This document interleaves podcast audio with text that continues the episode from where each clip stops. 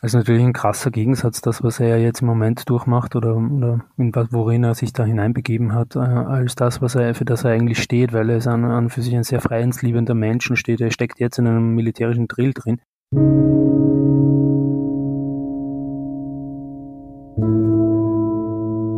Krieg und Frieden. Der Podcast zur Furche-Serie.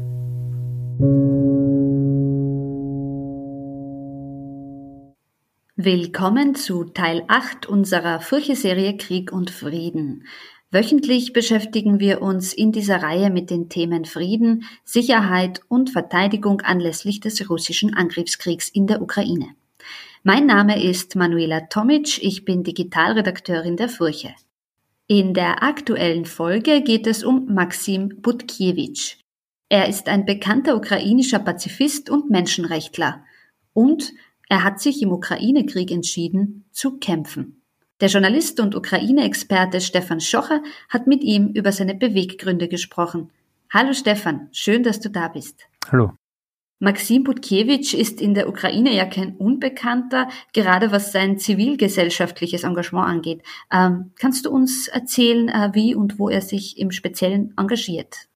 Also Maxim Butkewitsch war lange Jahre Journalist eigentlich und hat für einen, für einen ukrainischen Fernsehsender gearbeitet, ähm, engagiert sich aber seit äh, 16, 17, 18, eigentlich schon fast 20 Jahren, also auch schon so nebenberuflich hat er angefangen äh, in, der, in der Flüchtlingshilfe beziehungsweise in der Asylarbeit. Ähm, und auch, also durchaus auch, ähm, was, den, was den Einfluss äh, rechter Gruppen, nationalistischer Gruppen angeht. Ähm, und da war er zuletzt also sicher in einer starken Opposition zu, zu dem Langzeitinnenminister ähm, Avakov. Also das sind so die Themenfelder, in, in, in denen er immer gearbeitet hatte. Der Tag der Invasion hat Butkiewicz Leben, äh, wie er es kannte, ja komplett auf den Kopf gestellt. Was war für ihn ausschlaggebend zu sagen, er zieht aktiv in den Krieg?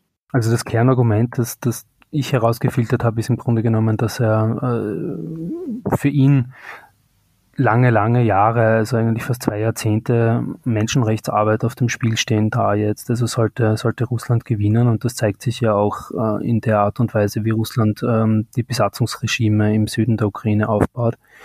Und für ihn hat sich ganz einfach die Frage gestellt, ähm, war das jetzt alles für einen Hugo oder, oder mache ich was dagegen? Nun könnte man meinen, er hat ja ohnehin keine Wahl, ähm, weil ja die Männer in der Ukraine automatisch äh, kämpfen müssen. Ähm, wie ist die Situation in der Ukraine dahingehend? Nein, es ist nicht so. Es ist schon eine, es gibt schon ein, ein, eine freiwilligen äh, sozusagen Armee momentan, weil, weil einfach der Andrang so, so groß ist. Also es melden sich mehr Leute, als im Endeffekt äh, die, die Armee nehmen kann. Ähm, es schwebt halt aber schon so ein bisschen im Raum äh, das, das, das, das Gespenst einer Generalmobilmachung. Äh, die war bisher aber nicht notwendig, weil der Andrang einfach so groß war.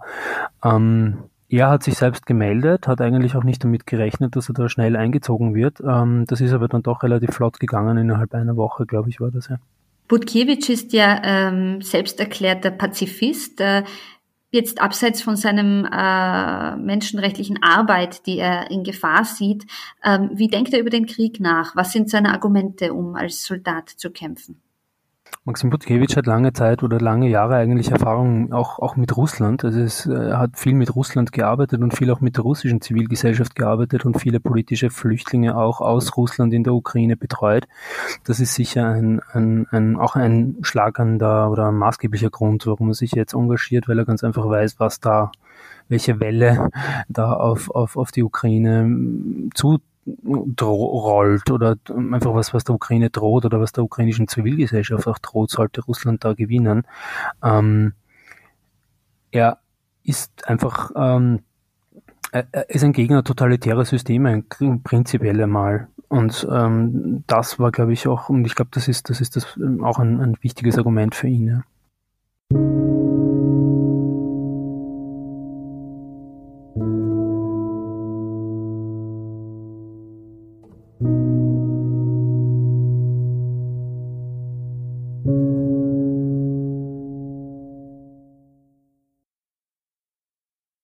In seinen vielen äh, Medienauftritten äh, polarisiert ja Butkiewicz auch. Ähm, Er ist ja eben, wie gesagt, kein Unbekannter, aber er wurde auch von Rechtsextremen bedroht. Was hat es damit auf sich? Er ist sicher eine, eine, eine Person mit einer sehr klaren Position und er ist sicher einer, der sich wahrscheinlich eher äh, links der Mitte positionieren würde. Aber und er ist halt auch einer, der sehr gut formulieren kann und einer, der sehr oft äh, argumentativ den Nagel auf den Kopf trifft.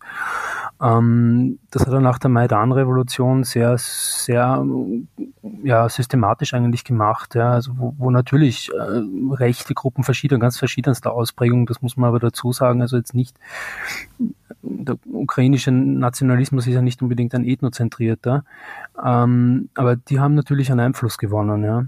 Und da hat er viele dieser Gruppen auch kritisiert, also das Azov-Bataillon oder vor allem auch den, den zivilen Arm des, der Azov-Gruppe, die hat er schon am Kicker gehabt, ja. Ähm, man muss halt auch so, sagen, also wenn er attackiert wurde und er wurde auch physisch attackiert, das, das waren also Kinkalizien eigentlich im Endeffekt, also in, in Anbetracht dessen, was jetzt passiert, also das, da, da ging es um Rempeleien, ja. Butkiewicz hat ja auch selbst viele Flüchtlinge aus Russland betreut äh, in der Vergangenheit. Wie sieht er denn die menschenrechtliche Situation in Russland und äh, welche Sorgen hat er dahingehend für die Ukraine?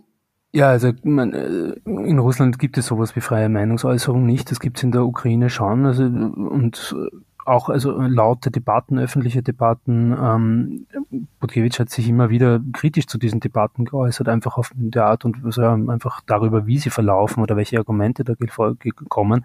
Aber alleine, dass es sie gibt, ist ja schon mal ein gutes Zeichen und ist ein Zeichen für eine offene Gesellschaft. Ähm, da hat er, glaube ich, das ist so, so die Angst äh, von ihm, was da danach kommt. Ja? Also ob da nicht, ähm, also natürlich das ist ein Land im Krieg und ein Land ähm, mit so einem Nachbarn natürlich auch droht, wie soll ich sagen, ähm, totalitäre Strömungen, also dass da totalitäre Strömungen natürlich auch über Wasser bekommen können. Und da ist sicher eher einer derjenigen, die da immer entschieden dagegen auftreten werden, ja. Seit Beginn der Invasion ist äh, der Pazifist nun in äh, Splitterschutzweste mit Kalaschnikow und Helm anzutreffen. Wie sieht denn sein Leben im Krieg aus und äh, was wünscht er sich für die Zukunft? Ist natürlich ein krasser Gegensatz, das, was er jetzt im Moment durchmacht oder, oder worin er sich da hineinbegeben hat, äh, als das, was er, für das er eigentlich steht, weil er ist an, an für sich ein sehr freiheitsliebender Mensch und steht, er steckt jetzt in einem militärischen Drill drin. Ähm, ich glaube, der größte Wunsch für ihn, dass das, ähm, ja, hat er immer wieder auch gesagt und geschrieben danach auch, ähm, ist, dass das einfach bald vorbei ist und dass, dass das ähm, nicht noch größere Wunden auch jetzt in der ukrainischen Gesellschaft selbst schlägt. Ja weil dieser Krieg einfach mit jedem Tag und jeder, jedem Bombardement, das da passiert, ähm, diese, diese Wunden in der, in der ukrainischen Gesellschaft tiefer werden. Ja. Dass die nicht tiefer werden, das ist wahrscheinlich sein größter Wunsch. Ja. Lieber Stefan, vielen Dank dir für das Gespräch. Sehr gerne.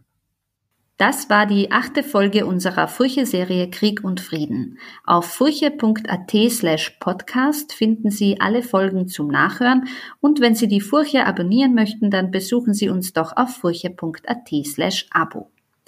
Freiheit ist keine Ideologie, heißt der Artikel von Stefan Schocher zu unserem heutigen Thema, den Sie ebenfalls online und in der aktuellen Printausgabe nachlesen können. Mein Name ist Manuela Tomic, ich bin Digitalredakteurin der Furche. Vielen Dank, dass Sie dabei waren und bis zum nächsten Mal.